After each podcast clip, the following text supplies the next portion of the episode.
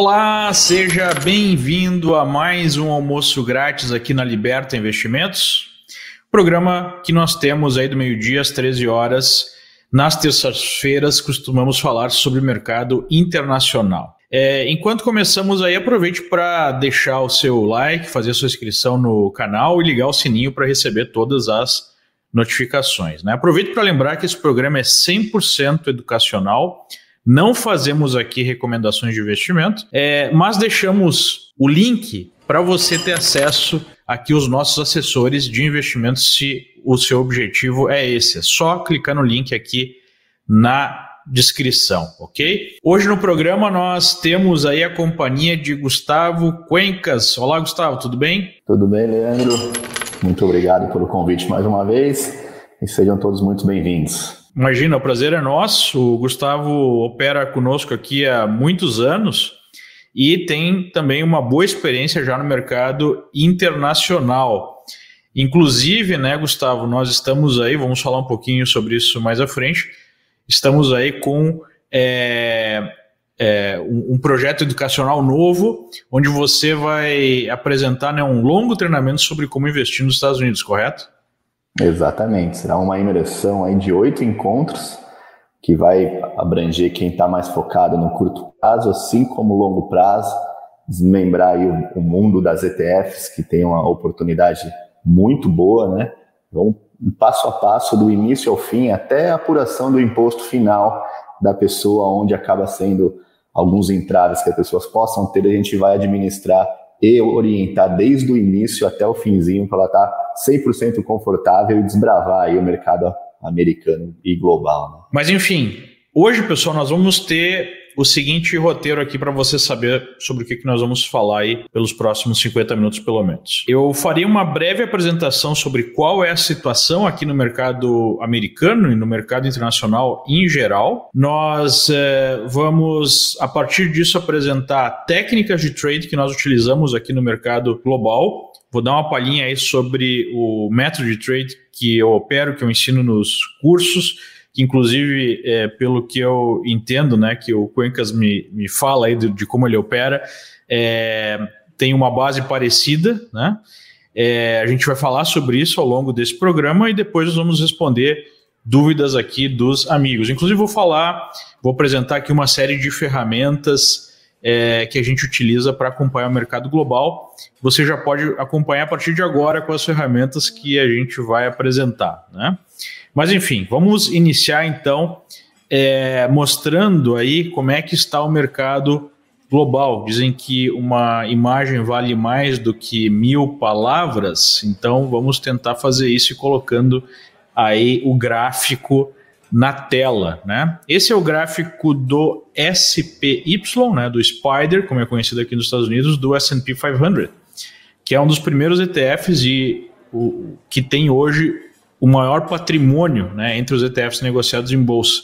Então ele representa basicamente o S&P 500, que é o principal índice americano. Então quando a gente fala de Estados Unidos, né, seria o Ibovespa é, dos Estados Unidos, só que obviamente é, num tamanho muito maior, enquanto todas as ações americanas, ela, todas as ações brasileiras não é, não geram aí mais do que um trilhão de dólares de valor de mercado Apenas a Apple aqui nos Estados Unidos tem um valor de mercado de quase 2 trilhões de dólares, né? Só para vocês terem uma ideia. Então são as 500 ações mais significativas aí do mercado americano que formam esse índice, e nesse caso específico a gente está olhando para o ETF desse índice. Então o que a gente observa é uma forte recuperação desde do crash, né? basicamente um crash que nós tivemos com a crise aí da epidemia. Né?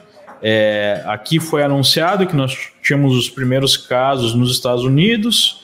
Na verdade, os primeiros casos foram ainda né, no, no, finalzinho de janeiro, início de fevereiro. Depois, quando ficou claro que nós teríamos uma epidemia global, não só aqui nos Estados Unidos, primeiro na Europa e depois chegou nos Estados Unidos mais fortemente, o mercado basicamente desmontou. Né? É, caiu, caiu aqui é, algo como é, 35% em relação ao topo histórico montado. E foi muito rápido, né? Foi em algumas umas duas ou três semanas. Para quem pergunta, esse aqui é o Trading View é, um, é uma página na internet, né? Funciona também como um app. É, você pode instalar no seu celular e você tem acesso gratuito às cotações, muitas delas até em tempo real. Né? É, e tem algum, alguns serviços adicionais que você precisa pagar para ter. Mas basicamente essa é a tela que eu uso para operar, né? já aproveitando aqui, mostrando como é que a gente opera. É, aqui é, o, né, é, é, os indicadores que eu coloco na tela, basicamente candles, médias móveis de 21, 50 e 200 simples. Tem uma média mais rápida aqui, uma média de 5 exponencial. Aqui embaixo a gente tem o volume, né? E a média do volume aqui em sombreado. Volatilidade histórica, né? É, bandas de bordo, que eu esqueci de mencionar, que também estão aqui no meu gráfico principal, e dois indicadores que eu criei: né? a distância para a média de 21 períodos e é, o índice de força. Né? Basicamente, o primeiro é um rastreador de tendência, o segundo é um oscilador que eu mesmo criei. Então, basicamente, nós tivemos aqui no S&P, após essa forte correção, uma recuperação dos mercados. Aí vem uma figura gráfica que eu tenho utilizado após esse tipo de movimento de correção, que tem funcionado, funcionou muito bem nas últimas quatro correções mais fortes do mercado aqui, que é um simples pivô de alta. Né? O mercado fez um fundo, para quem não sabe o que é pivô de alta, o mercado fez um fundo, fez um topo, fez um fundo mais alto que o fundo anterior e rompeu esse topo intermediário. E a partir da formação desse pivô de alta, o mercado passou a apresentar, né, pela forma que opera, uma tendência de alta e vem produzindo aí uma bela recuperação até a formação de um topo em 358 pontos. Depois desse topo em 358 pontos, a gente teve até um pivô de baixa, uma correção. Né? Para quem gosta de Elliott, isso aqui parece uma correção ABC. E o mercado, a partir de então, desfez esse sinal negativo e conseguiu aí montar já topos de fundos ascendentes novamente, virou as médias para cima e segue a tendência de alta em busca do topo histórico. Né? Mesmo com é, um evento aí binário né, que a gente está prestes a presenciar, que são as eleições aqui nos Estados Unidos, que não vão definir apenas o presidente, se o Trump continua ou não no cargo, é, ou será substituído, mas também o controle do Congresso, né, Câmara e Senado que é uma eleição tão ou mais importante que a eleição de presidente, pouca gente fala. Então, mesmo com essa expectativa de é, volatilidade, né, porque o resultado ainda é incerto, muito incerto, para falar a verdade, apesar do Biden estar na frente das pesquisas, não podemos esquecer que essas mesmas pesquisas chegaram a dar 99% de chance de Hillary Clinton ganhar né, a eleição passada de 2016. Apesar desse evento incerto, o mercado segue subindo.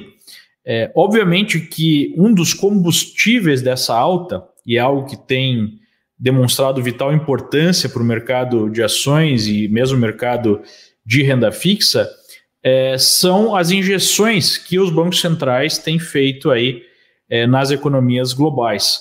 Essa injeção que o Banco Central americano fez junto com outros bancos centrais é, na verdade, não foi só o Banco Central, foi o próprio Tesouro americano, né, porque cada americano recebeu um cheque bem significativo no correio, ou alguns cheques no correio, é, foi muito além do que nós vimos na crise de 2008. Na crise de 2008, nós falamos em 600 bilhões de dólares injetados no primeiro momento. Claro que as compras do Tesouro foram maiores ainda depois, né, posteriormente. Dessa vez, apenas a primeira injeção de recursos foi 1,2 trilhões de dólares. E isso dinheiro lá na ponta. Cheque né, na mão aí de americanos que ganham menos de 100 mil dólares por ano. É, posteriormente, novas injeções foram feitas pelos bancos centrais e só nos Estados Unidos a gente está falando aí de um estímulo de mais ou menos 2 trilhões e meio de dólares que pode ser aumentado. Essa última perna de alta, né, o mercado está acompanhando, a aprovação de um novo pacote de auxílio de mais de um trilhão e meio de dólares, que pode chegar a dois trilhões de dólares.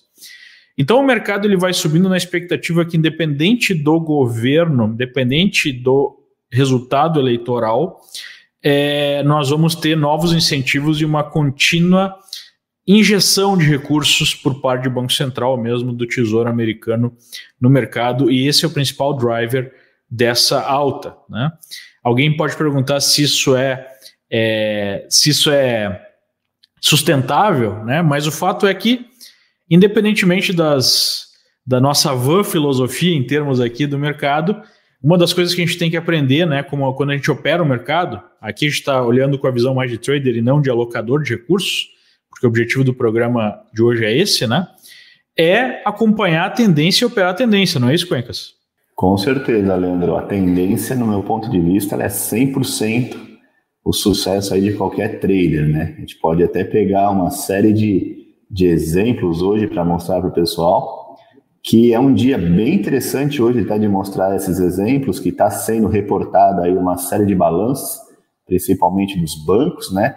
A gente vê aí Citibank quase é, fazendo, na verdade, reportando aí quase 40% a mais do que a previsão de lucro por ação, dentro de uma tendência de baixa nos preços. Então, é muito importante essa sua análise é, gráfica que você acabou de mostrar e que a gente vai desmembrar aqui, é, esses identificar para que direção está indo esse preço, né? Porque, como você mesmo disse, é muito incerto hoje a análise mais macro, tanto dos Estados Unidos como global, né? É, independente do, do presidente ou não, está muito claro que o mercado vem mesmo precificando é, esses pacotes de estímulos e até quando vai ter esses pacotes de estímulos. Então a gente vai conseguir ter uma clareza melhor de operação analisando as tendências. Então, total, aprovo, estou 100% do que você disse até agora, Leandro, isso aí. Legal. É, um aspecto importante é que muita gente pergunta, ah, mas então você não utiliza nada além dos gráficos né, para montar as operações? Sim, eu utilizo. Por exemplo, quando nós temos eventos que nós temos consciência antes né, deles acontecerem, como por exemplo as eleições, ou por exemplo, como o Cuencas aqui colocou, a apresentação de resultado de uma empresa, que é algo que traz muito, muita volatilidade para as ações aqui, mais do que no Brasil, essa é uma diferença entre o mercado americano e o mercado brasileiro, por exemplo. Eu não quero estar presente no mercado de uma maneira geral ou eu quero montar posições mais defensivas ou posições, né, até utilizando opções que se beneficiam com a explosão para um lado ou para o outro. É, então, ainda falta um pouco né, para as eleições, vai ser dia 13 de novembro, mas via de regra, 10 dias antes desse tipo de evento, seja resultado, seja é, uma eleição, né? é, como essa, tão importante, eu quero ficar mais de fora do mercado. Não sei se você tem essa mesma postura, Quentin. Então, Leandro, eu não tenho essa, essa postura, não. Mesmo porque, até que você mostrou aí é, aos seus critérios de tendência, que é média de 21, 50 e 200, eu tenho um perfil um pouquinho ainda mais de curto prazo. Eu utilizo médias de 21 e 9 para me tra trabalhar as tendências é, que eu utilizo. Então, a gente acaba pegando operações de um pouco de um, de um prazo um pouquinho mais curto. Isso, obviamente, se falando de trade, né?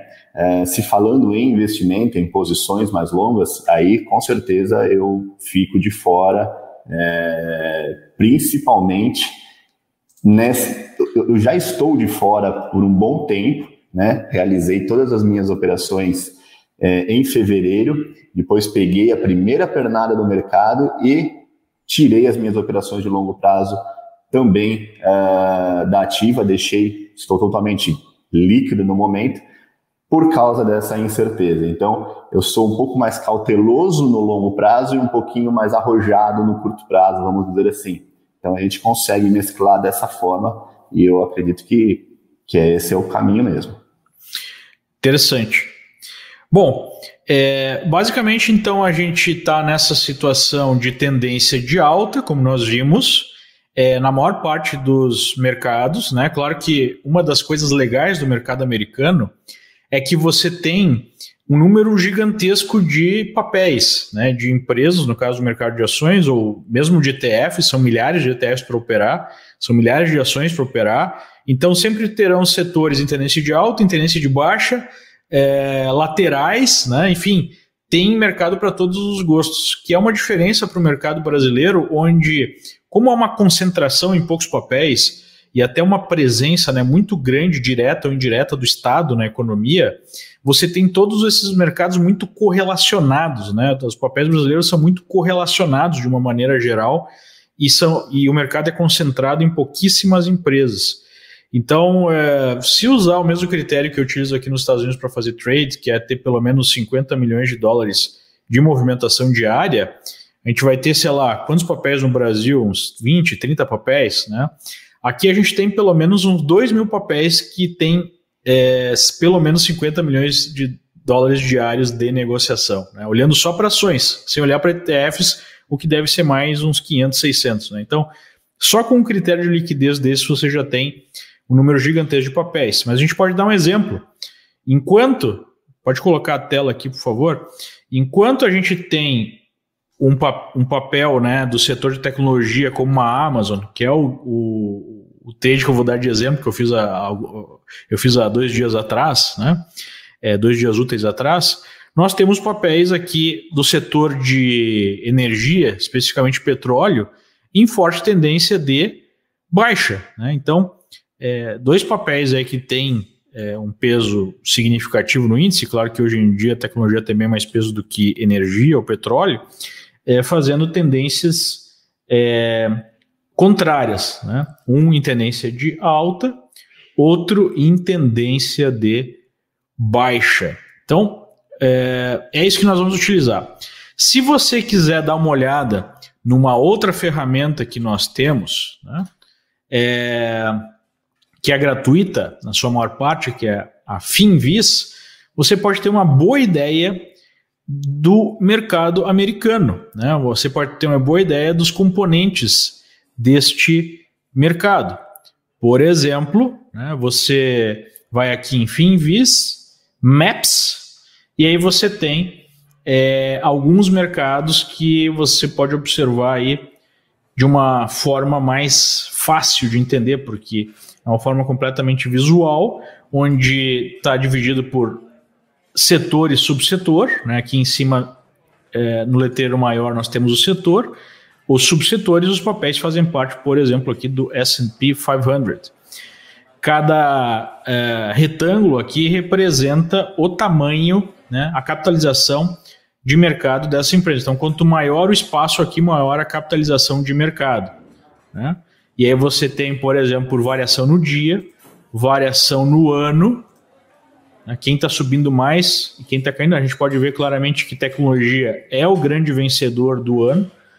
Apesar da Amazon estar tá aqui né, em, em varejo, é, é, também né, um papel de tecnologia, então a gente vê a Amazon subindo 86% no ano como esse, né, em 2020, e os grandes perdedores aqui no setor financeiro, especialmente bancos, e é, o setor de petróleo, né, como dois exemplos aí de setores bem negativos. A gente pode ver também, algo que eu uso bastante é o que está fazendo o volume mais forte no dia, que a gente chama de volume relativo. A gente pode ver que tem alguns papéis aqui com volume forte. É, Disney, por exemplo, está fazendo um volume quase quatro vezes acima da média. É, o volume no mercado, pessoal, é como se fosse a fumaça, né? E tem aquela velha frase: onde tem fumaça, tem fogo. Então, qualquer movimento, para ser um movimento consistente e ser operável, na maior parte dos casos, ele precisa de volume. Então, é, vamos ver lá o que, que Disney está fazendo. Né? Disney está fazendo um gap de alta. Provavelmente ligado a alguma notícia, alguma coisa deve estar acontecendo aqui com esse mercado, né? É... Mas basicamente o que a gente tem é um volume bem acima da média. É, ontem, ontem, a Disney é, soltou que vai fazer uma reestruturação bem grande na parte de entretenimentos é, online e entretenimentos nas, nas, nas, canais de televisões deles. Então, legal. Então a gente vê um gap de alta, né? O volume de hoje já é acima da média diária do volume, ou seja, com é, praticamente aí duas horas de pregão. Isso é uma outra coisa importante a dizer, né? Que o mercado abre nove e meia da manhã, horário de Nova York. Hoje é uma hora de diferença no Brasil, então é dez e meia da manhã no Brasil e opera até as quatro da tarde, horário de Nova York também, ou seja, até as cinco horas da tarde no Brasil. Então, com duas horas de pregão já tem mais volume hoje do que a média né, de 21 dias do volume, ou seja, é muito volume a gente quer dar uma olhada em gráficos estão apresentando um volume muito forte. Mas enfim, aqui a gente tem é, um mapa né, das 500 ações que formam o S&P 500, a gente tem o um mapa de ações globais. O que, que são essas ações globais? São ADRs, né? American Depositary Receipts. É, basicamente são recibos de ação negociados na Bolsa Americana de vários países diferentes. A gente vê que tem vários do Brasil aqui, né? Petrobras, Vale, Itaú Unibanco é, e assim por diante. E a gente tem de outros países também. E a gente tem as ações de todo o mercado americano, ou seja, todas as ações são negociadas em bolsa ou que são listadas em pelo menos alguma bolsa. Né? E aí a gente vê que a fragmentação é bem maior, né? mais granulado aqui esse gráfico. Cada quadradinho desses é um papel que pode ser operado em bolsa. E aqui a gente tem as principais ETFs, não são todas, mas são as principais ETFs por setor, por índice, por tamanho de capitalização, por estratégia, representando países ou regiões, de renda fixa, de commodities e assim por diante. Né? É, por exemplo, aqui, o JNK é um ETF de junk bonds, ou, né, se a gente não quer usar um nome tão pejorativo, de high yield bonds. Né? High yield bonds são aqueles mais agressivos, mais arriscados que oferecem um yield maior. Então, é, se eu colocar recursos no JNK, eu vou estar comprando uma carteira de centenas de bonds. E, obviamente, que isso vai variar como se fosse uma ação. Né? Eu, eu, posso não só utilizar esse tipo de mercado para alocar recursos por um prazo maior, como eu posso operar esse tipo de gráfico, apesar de não ser né, um gráfico mais volátil. Se bem que, às vezes, né, especialmente quando a gente tem crises, a gente vê o que acontece. Né? Esse é, ETF de junk bonds chegou a corrigir 23%, ou seja, um título de renda fixa, ou centenas de títulos de renda fixa, corrigindo aí mais de 20% num curto espaço de tempo e depois recuperando forte, fazendo uma alta também aí de 25% em relação ao fundo. Né? Então, é, essa ferramenta aqui, FinVis, é uma ferramenta bem interessante e além de ter o, o mapa né, dessas ações, você pode utilizar o screener. Como você tem um mercado muito grande como o mercado americano, ou melhor colocando o mercado internacional, é, é muito difícil você olhar todos os gráficos. Né? Eu sei que você vê muitos gráficos, né, Cuencas? Quantos gráficos você vê por dia? Hoje a gente, eu analiso mais ou menos 650 papéis por dia. É, você olha todos os gráficos, né? 650, mas. Exatamente. Parece um monte, mas quando você já está acostumado, é, rápido, né? Porque vai ser é, alguns segundos por gráfico, né? Sim, quando a gente parametriza tanto o nosso ponto de vista quanto as ferramentas que a gente tem, isso eu levo no máximo uns 25 minutos para estar tá analisando e filtrando o que tem aí de mais interessante, né? Mas com certeza esse FinVis, principalmente o screener, ele, ele facilita e muito, né? Eu utilizo muito eles para ETFs, afinal de contas, como eu estou mais nos estoques, nas ações diariamente, e eu uso as ETFs para, para, para investimentos de, de longo prazo, então, obviamente que a análise demora um pouquinho mais para acontecer. Então, normalmente analiso ela todo final de semana, ser sábado ou domingo, aí o Finvis me ajuda demais nesses filtros. É, eu basicamente eu tenho uns 50 papéis mais ou menos que eu olho todo dia, mas os outros papéis que eu olho sempre são baseados em screening. Né? Eu uso não só o Finvis, mas outros screenings que eu mesmo né, desenvolvi para mim. É, porém, o, o Finvis é bem completo. Né? E como é que eu olho? Por exemplo, eu quero ver os papéis com maior capitalização de mercado.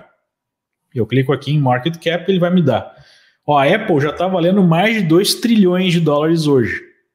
Em segundo lugar, vem a Amazon com 1,6 trilhão, Microsoft com 1,6 trilhão também, Google com 1 trilhão de dólares. Então a gente já tem aqui uma lista né, de 1, 2, 3, 4, 5 papéis que valem mais de 1 trilhão de dólares. E aí a primeira empresa fora dos Estados Unidos que vale bastante aqui, vale 830 bilhões, é Alibaba. Né? Alibaba lá é uma empresa chinesa. Depois nós temos uma empresa de Taiwan, a Taiwan Semiconductor Manufacturing Company, que vale 419 bilhões. Mas enfim, se eu quiser dar uma olhada nesses gráficos do mais é, da empresa que mais vale né, no mercado para a empresa que vale menos, eu posso clicar aqui em Charts e ele vai apresentar os gráficos num formato que eu consiga dar uma olhada, assim, né? É um, é um gráfico não muito bem definido, mas que já dá para ter uma, uma ideia assim de como o papel está se comportando. Depois você pode abrir lá no TradingView de maneira mais detalhada se você achou interessante o que está aqui. Mas voltando lá para as informações básicas, né, que é market cap, é, price earnings, que é o nosso famoso PL, né, é, e o volume de ações que está sendo negociado hoje, eu posso filtrar por todos esses indicadores aqui mais, né? Tem indicadores de descrição da empresa, fundamentalistas, técnicos ou todos eles, né? Todos eles estão tá aqui em aberto. Mas enfim, por exemplo, eu quero ver os papéis que têm mais de 2 bilhões de dólares de valor de mercado. Bom, aí já diminui um pouco o universo que eu vou operar. E aí eu quero é, papéis que estejam rompendo máximas históricas. Bom, diminui mais. Eu quero papéis que estejam rompendo a máxima histórica com volume pelo menos duas vezes acima da média. Bom, aí eu já tenho um número bem menor de papéis e eu posso dar uma olhada nesses gráficos para ver se tem algum que se enquadra é, na minha forma de operar. Né? É, por exemplo, TNDM né, pode estar fazendo um, um setup 1 do método Leandro. Teríamos que avaliar o gráfico mais a fundo. Né? Esse gráfico parece bem bonito. Um papel que vem numa tendência de alta, é, todas as médias inclinadas para cima, né? fazendo aí um padrão de impulso, correção e impulso, rompendo inclusive o que parece ser uma máxima histórica. Né? Tá não, não chega a ser uma máxima histórica, mas é uma máxima de muito tempo. Né? Então, esse é o tipo de gráfico que eu posso colocar aqui nos papéis interessantes para eu observar ao longo do dia, pode ser um candidato aí a um trade. Né? É, eu posso, às vezes, para papéis estejam rompendo máximas históricas ou máximas de 52 semanas, como os americanos gostam. Eu posso olhar papéis que estejam rompendo mínimas, né? Aqui nós temos um papel só que está se enquadrando nisso. Eu posso olhar papéis que estão fazendo um volume, é, um volume desproporcionalmente né, fora do normal, por uma série de critérios aqui, seria unusual volume, é, e tem umas outras é, outros filtros que eu posso utilizar. Se eu quero utilizar filtros fundamentalistas também, pela minha análise, né, papéis que estão em crescimento, papéis que têm um PLX ou um PLY, ou papéis que estão com a média acima, é, um preço acima de uma determinada média, abaixo de uma determinada média, é, algum tipo de padrão específico, tudo isso eu posso fazer aqui pelo FINVIS. Né? Então eu posso utilizar esses critérios para ir montando uma lista de papéis que estejam interessantes. Não sei se você utiliza algum outro critério, Cuencas. O que eu mais utilizo é o volume financeiro acima de 30% da média, Leandro. E aí também dá para se filtrar de uma forma bem prática isso. Uhum. Então, por mais Você que eu olhe... aqui volume acima de 1.13, então. Exatamente. Isso também dá para ser feito no TradingView, depois se a gente quiser mostrar para o pessoal, também é uma outra plataforma bem intuitiva e bem, bem simples, hum. mas isso é o que dita a regra para mim colocar o dinheiro em qualquer tipo de operação. Hum. Então, acima de 1.3 já, eu já gosto de olhar. Entendi. Bom, fazendo isso, eu vou achar alguns papéis que podem se enquadrar. Só para vocês terem ideia de um trade que eu fiz recentemente é, foi Amazon. O que, que a Amazon fez? A Amazon vem numa tendência mais longa de alta, né? apresentou aqui no pregão de sexta-feira um padrão que eu opero, que é impulso, correção, impulso, com quatro critérios de uma tendência de alta, a saber, topos de fundos ascendentes, preço acima da média de 21 é, e média de 50 acima da média de 200. Só não estava com 5 porque a média de 21 não está acima da média de 50 e as duas ascendentes, que seria um quinto critério. Né? Então, tendo aqui pelo menos três critérios de uma tendência de alta dos cinco que eu trabalho, eu observei aqui um impulso, uma correção, um impulso. O mercado produzindo esse rompimento com um volume bom. O volume até poderia ser maior, né, mas foi um volume bom, com um candle bem definido aqui, né, de rompimento é, dessa resistência de topo anterior. Então, eu observo isso e na última meia hora, se o mercado tiver com essa configuração, eu opero, como de fato eu fiz. E aí eu posso utilizar um fundo anterior como stop, né, ou alguma mínima anterior, algum patamar de suporte. Se eu utilizar esse fundo aqui como stop, eu tenho uma distância para o stop de mais ou menos 6%, eu tenho que colocar 6% a partir do ponto de entrada como alvo dessa operação. Né? E, para minha grata surpresa, ontem o mercado já bateu nesse alvo e já gerou o que eu chamo de realização parcial. Ou seja, é, eu vou colocar a metade do lucro dessa operação, vender a metade da posição, melhor colocando, no bolso, né, botar esse lucro no bolso e vou deixar o stop agora no ponto de entrada. Né? E no final do dia, como o mercado já esticou bem, eu posso ajustar o stop para a mínima desse candle aqui e eu vou acompanhar ou mínimas de candle ou um high low ou a própria média 5, se eu quiser deixar um stop mais longo e surfar melhor essa é, tendência ou esse swing de alta dentro dessa tendência mais longa de alta. Então aqui está um exemplo de um trade que eu chamo de setup 1. Setup 1 é setup de rompimento.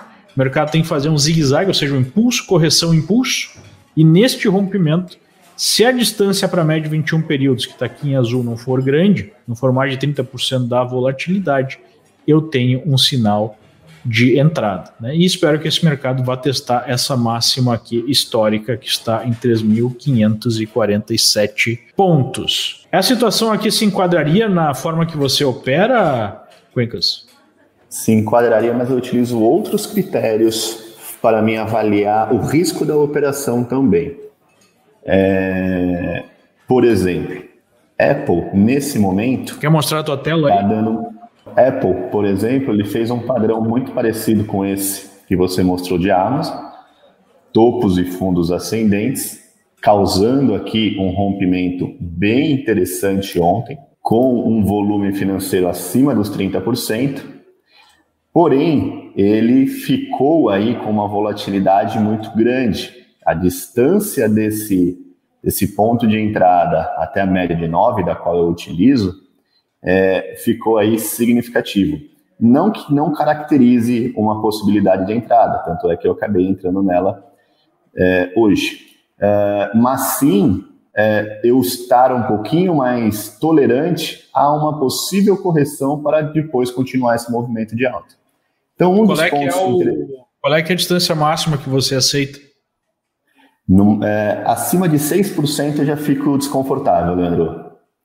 6%, 6%. Já fico, isso, já fico bastante desconfortável, porque eu já vejo que uma volatilidade meio quase virando uma reversão.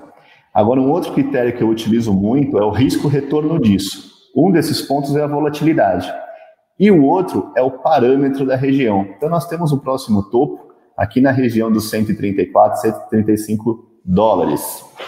Então, é, essa distância, para mim, precisa ser maior do que a minha distância do stop.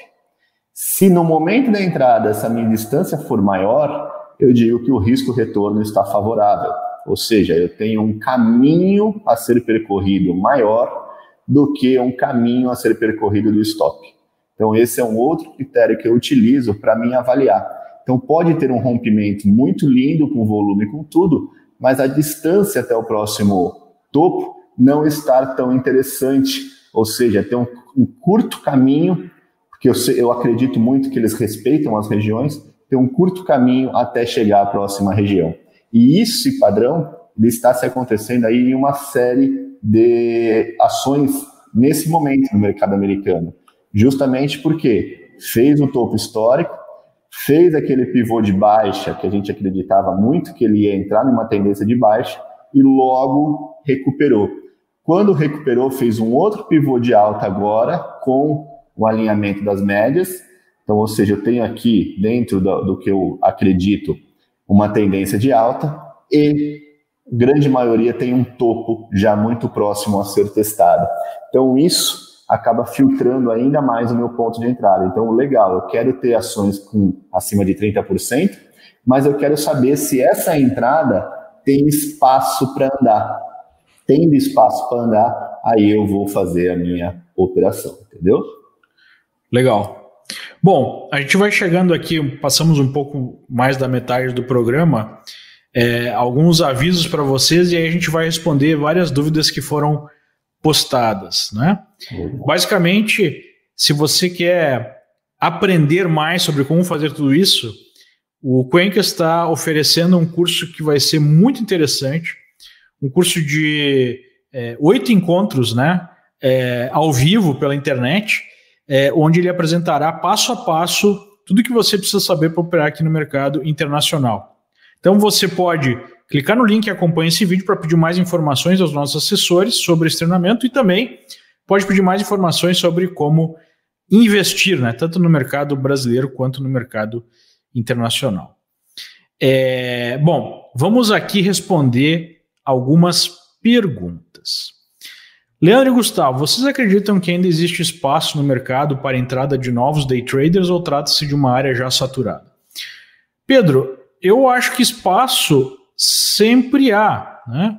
porque é, o mercado ele está aí para ser operado. Agora, é, day trade, para ser consistente, é algo bem difícil. É um, é um mercado que talvez seja o mais difícil, é a Fórmula 1 do trading. Então, como toda situação onde há uma dificuldade extrema, onde é o topo, você vai ter um percentual muito pequeno de pessoas que conseguem efetivamente ganhar dinheiro. E aqueles que conseguem ganhar dinheiro ganham muito dinheiro. Né? Então, como qualquer outra atividade humana, atividade econômica, no topo a concorrência é gigantesca, a dificuldade é gigantesca e os ganhadores levam tudo. Né? Os pouquíssimos ganhadores levam tudo. Então é assim no mercado de day trade. Né? Você precisa saber disso. Não sei se o Cuencas concorda com a minha observação. Eu concordo, mas eu vejo também, é, eu não sei se ele se referiu aqui ao mercado brasileiro ou ao mercado americano, é, uma, uma maioridade, vamos dizer assim, do mercado brasileiro com um volume financeiro aumentando expressivamente. Isso mostra boas, muito mais é, é, oportunidades para um day trade do que alguns anos atrás. E isso no mercado americano, que é vezes 100 vezes volume financeiro, é um absurdo de volume financeiro, as possibilidades de você ter sucesso é ainda maiores. Um exemplo que eu vou estar até explicando numa aula exclusiva de day trade nesse nosso treinamento é como eu avalio uma entrada, por exemplo, tem aí é, 600, vamos dizer assim, eu acompanho 600 papéis diariamente no mercado americano, qual deles fazer um day trade no mercado de ações uh, americano? Bom, o day trade, eu, eu meio que eu faço um link do swing trade. Então, por exemplo, a Amazon, né, Apple hoje me deu aí uma possibilidade de entrada interessante no swing trade. Então, é esse papel que eu vou estar monitorando amanhã para uma oportunidade no day trade. Então, eu tenho um alinhamento de setup no day trade e eu fico esperando dar esse ponto de entrada nesse papel. Aí muitas pessoas Poxa, Gustavo, então é, você é um day trader, mas tem um viés swing trader? Sim, a forma operacional, a identificação do movimento do amanhã ou daqui a alguns dias, ele é a mesma, porém, é, você consegue, porque não ficar só no swing trade e por day trade, você consegue utilizar a alavancagem, você utilizar uma margem para ter um retorno no curto prazo ainda maior. Então, quando eu coloquei isso, Leandro, bom, eu vou filtrar aqui o mercado esses papéis, porque esse papel me deu um ponto de entrada no swing trade e agora eu vou ficar esperando aqui no day trade o melhor ponto de entrada, eu consegui uh, uma rentabilidade absurda com isso. Então me deixou mais. É que basicamente você está fazendo um day trade dentro do swing trade. Exatamente, eu espero uma confirmação do sinal poxa, o sinal de, de, de Apple foi legal, agora eu vou ficar esperando uma confirmação. Então, isso me tira aquela pressão de analisar o mercado inteiro, de ficar ali vendo qual que é o melhor ponto, qual que é a melhor ação, qual que é o melhor tempo. E se acontecer isso nessas ações que eu estou monitorando, fechou, nós vamos para o day trade. Então, eu acho que o resultado do day trade é muito da falta, da do, falta de controle da ansiedade. Quando você consegue fazer um filtro, e principalmente no mercado americano, que tem N oportunidades diariamente, você consegue ter, com certeza, é, uma vida de day traders muito sólida e muito próspera. É, e quanto aos stops, eu posso adotar a mesma proporção? Pergunto Pergunta o Bento Santana e também pergunta sobre o uso de outras, outras técnicas de trade, como IFR2, cruzamento de médias e assim por diante. Olha, nos nossos estudos, de uma maneira geral, os resultados são similares com o Brasil. Em relação aos stops, também. É, eu, particularmente, utilizo o quê? Eu faço a distância entre o preço de entrada e o stop, o quanto eu estou arriscando por ação, ou por ETF, ou por mercado, que seja, né? Por um contrato futuro. E vejo um prejuízo máximo para aquela operação que não seja mais do que 1% do meu capital operacional. E eu não abro mais do que seis operações ao mesmo tempo, ou deixo em risco mais de 6% né, é, no determinado momento. Então é assim que eu faço o meu controle de risco. E você, Gustavo? Exatamente isso. Também utilizo a perda máxima no mês de 4%, fraciono esse 4% pela quantidade de semana. Então, se nós tivermos quatro semanas, eu vou ter 1% por semana. É, se tiver cinco semanas, vai ser um pouquinho menos. E aí eu fraciono isso por quantas é, operações eu quero estar disponível. Então, se eu tiver disponível, uh, querer né, ter disponibilidade para comprar, fazer duas operações, eu faço meio por cento do capital em cada operação mas sempre respeitando a volatilidade. Isso é a coisa mais importante do mundo. Não simplesmente o quanto eu quero perder. Vamos dizer que eu vou comprar mil ações da Apple e eu só posso perder mil dólares. Então, se a volatilidade estiver muito distante, eu faço essa entrada, mas para mim perder os mil dólares, eu, não, eu não, não compro mil ações da Apple. Eu compro, por exemplo, 500 ações da Apple para respeitar aquela elasticidade que o mercado apresenta no momento da entrada. Bom, eu vou dar um outro exemplo de um trade que eu fiz aqui, respondendo também de lote, uh, stop e assim por diante. Deixa eu mostrar aqui minha tela novamente para vocês.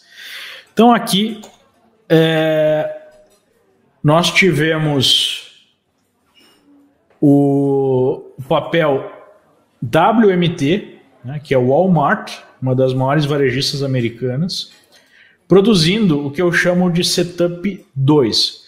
O que, que é um setup 2? Setup 2 acontece quando o mercado produz um movimento de impulso e uma, dentro de uma tendência de alta, nesse caso, né? Um movimento de impulso e uma correção até uma zona de suporte, sinalizando uma retomada da tendência. Então, eu mostrei para vocês antes o setup 1, isso aqui seria um setup 2. Nesse dia aqui, o mercado sinalizou né, essa retomada, rompeu as máximas de três candles anteriores, enfim, depois de bater numa zona de suporte, de topo anterior rompido, de média de 50 períodos, de linha de tendência de alta mais longa e assim por diante, ele sinalizou uma recuperação. Então, o meu ponto de entrada, ele está, né, deixa eu mostrar aqui para vocês, é exatamente aqui. Né? Aqui seria o ponto de entrada, e abaixo desse fundo, aqui, eu teria o stop, né, abaixo desse fundo aqui. Então, essa distância aqui entre o preço de entrada e o stop, é de 4 pontos, 4.06, vamos colocar. Né? Então, como é que eu calculo o quanto eu posso operar? Digamos que eu estou perdendo aí, é, eu posso perder no máximo mil dólares por operação.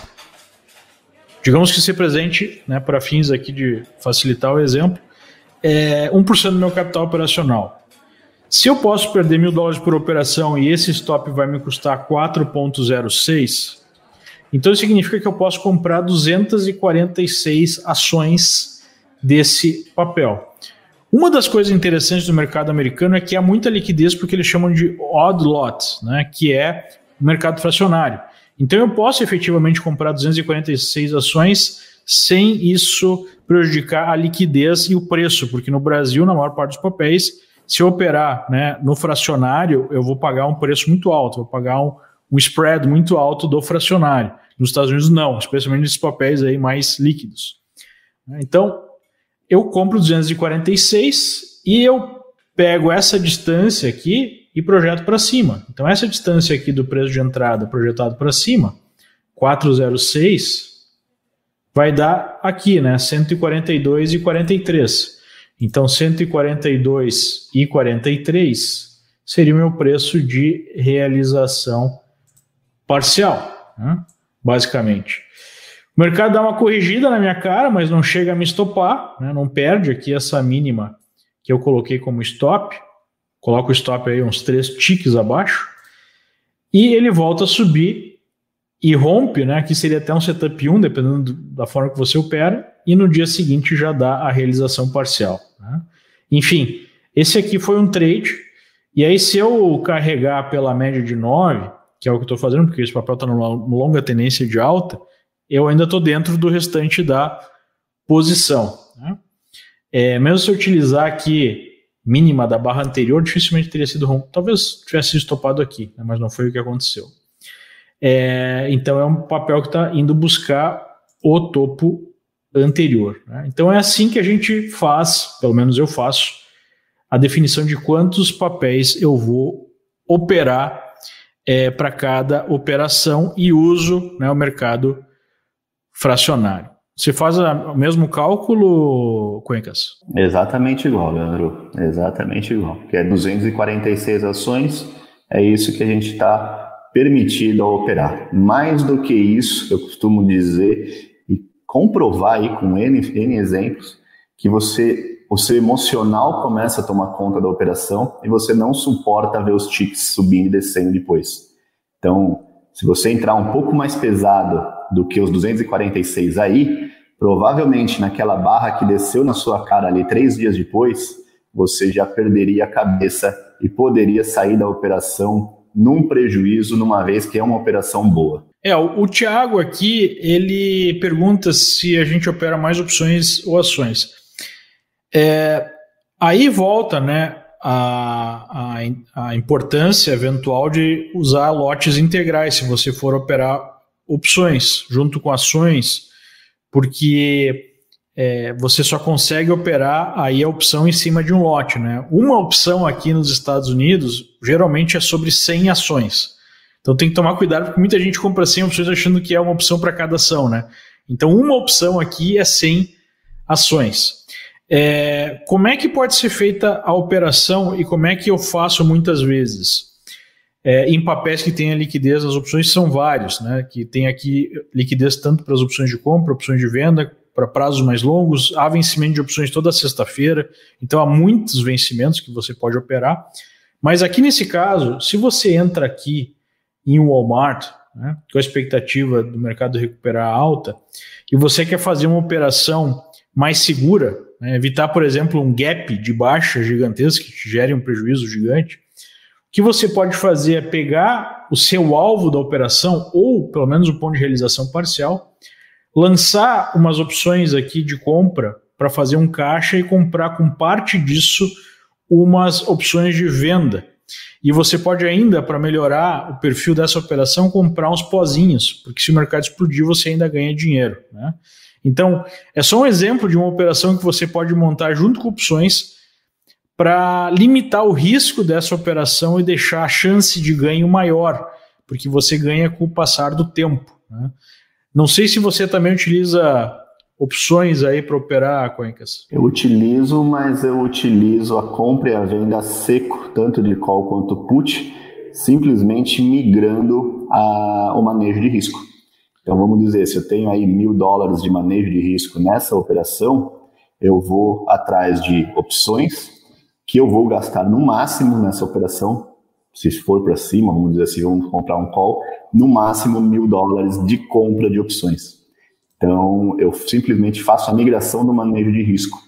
É, e aí eu consigo. Basicamente substitui a ação pela opção. Ao invés de comprar Exatamente. o papel, pode comprar uma opção Exatamente. de compra, por exemplo. Exatamente. Aí você pega uma opção um pouco mais dentro do dinheiro e você tem um pouco a, a valorização do TIC muito próximo acrescentado com valor extrínseco. Então, muitas vezes, em cima desses mil dólares que você coloca na operação, você consegue ter aí uma rentabilidade até maior. E caso isso não seja exercido, o stop de mil dólares está dentro do manejo e a gente fica confortável com isso. O Christian Teres pergunta se no curso você fala de opções é, quais tipos de opções, operar com opções e assim por diante, Gustavo?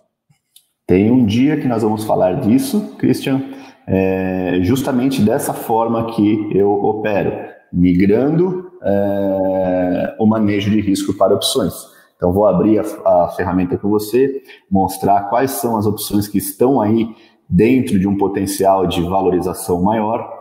Tem alguns casos onde a gente tem um caminho mais longo para esse papel atingir o objetivo, então a gente vai buscar aí algumas opções com strike um pouquinho acima do nosso ponto de entrada, que elas ainda estão negociadas, como a gente chama de valor extrínseco. É, quando o preço passa por esse, por esse, essa ação passa por essa faixa de preço, esse valor extrínseco acresce do valor intrínseco, ela tem uma, uma possibilidade maior de explosão, de ganho. Então, eu vou mostrar exatamente essa forma que é o que eu trabalho. Então, é uma forma de opções simplificadas. Como identificar o ponto de entrada e como fazer a migração para as opções, tendo essa possibilidade de uma explosão maior de lucro. Ou seja, não são estratégias mais complexas com opções. Basicamente, é só você utilizar a opção como instrumento para substituir da ação. Exatamente. E achar o strike mais ideal, aonde a gente vê o preço desse valor extrínseco, se está justo. Ah, muitas vezes esse strike já está com um valor extrínseco muito alto, que não compensa a gente dar uma, dar uma entrada, mesmo que o papel supere essa faixa. Então tem aí uns macetezinhos que eu desenvolvi para escolher qual é a ação que tem mais potencial aí de explosão, mais com preço justo e com potencial. O Pedro aqui pede algum exemplo operando commodities, né? No mercado, é, no mercado americano você tem acesso a milhares e milhares, né, de contratos dos mais diferentes tipos, incluindo contratos de commodities muito líquidos. Inclusive, se for, você for aqui no Finvis, tem uma aba aqui que se chama Futures. E nessa aba Futures, você pode colocar na tela aí, por favor, você tem os principais mercados de futuros para você acompanhar. Você pode colocar aqui em Charts e observar esses gráficos, né? Então tem os índices que vocês já conhecem, tanto índices americanos quanto índices internacionais, como o Nikkei, né, o Eurostoxx e o DAX, o DAX é o alemão. Você pode operar o contrato futuro de volatilidade, você pode operar commodities como petróleo, como gasolina, como ouro, como cobre, né? como cabeça de gado, como soja, é, como cacau, como madeira, como açúcar. E você pode operar também futuros de moedas e futuros de é, títulos de renda fixa. Né? Então, Basicamente, você pode ver aqui os, as principais commodities, talvez uma das mais operadas seja exatamente o petróleo, que é um gráfico bem volátil. Né? Enfim, é, e uma das mais negociadas também é o ouro. Qualquer que seja o caso, né, você tem todos esses mercados à sua disposição e as técnicas são exatamente iguais àquelas utilizadas no mercado de ações. Ok? Então tá aí o exemplo para você. Você opera commodities, Cuencas? Opero, e é o que eu ia comentar, acrescentar no seu comentário, o mais interessante também de você operar commodities, além de você ir para o contrato de commodities em si, né, para você entender o quanto ela se valoriza, a margem que você utiliza para estar tá fazendo a operação, existe N ETFs que têm uma variação das commodities. Então tem ETF de ouro, que em vez de você simplesmente ir lá e negociar o ouro diretamente, você pode comprar essa ETF de ouro, aonde fica um pouco mais simples para quem está iniciando, porque não tem a garantia, não tem a margem cobrada pela, pela, pela bolsa. Então, existem essas duas formas de operar é, commodities, do meu ponto de vista, que é fantástico. Bem, pessoal, é isso que a gente queria mostrar para vocês. Acho que deu para ter uma boa ideia né, de como acompanhar o mercado, algumas operações que a gente pode fazer. Deu, deu uma pequena ideia aqui da maneira que eu opero e que, e que o Cuencas opera. E para quem se interessar em aprofundar esse conhecimento, tem o curso aí do Cuencas logo mais. É só clicar no link aqui e pedir mais informações para os nossos assessores. Ou se você quiser diretamente para a mão da massa, seja operar, investir no Brasil, seja operar, investir no mercado internacional, também pode consultar os nossos assessores. Muito obrigado, Cuencas, aí pela participação e obrigado ao pessoal de casa. Grande abraço e até a próxima, se Deus quiser. Obrigado, pessoal. Um prazer aqui. Qualquer dúvida, estamos à disposição, tanto nas redes sociais, para tirar todas as dúvidas que vocês tenham a esse, esse mercado maravilhoso. Obrigado mais uma vez, Leandro. Estamos à disposição, pessoal. Fiquem com Deus. Valeu, uma ótima semana e ótimos trades aí para todos. tchau. tchau. tchau.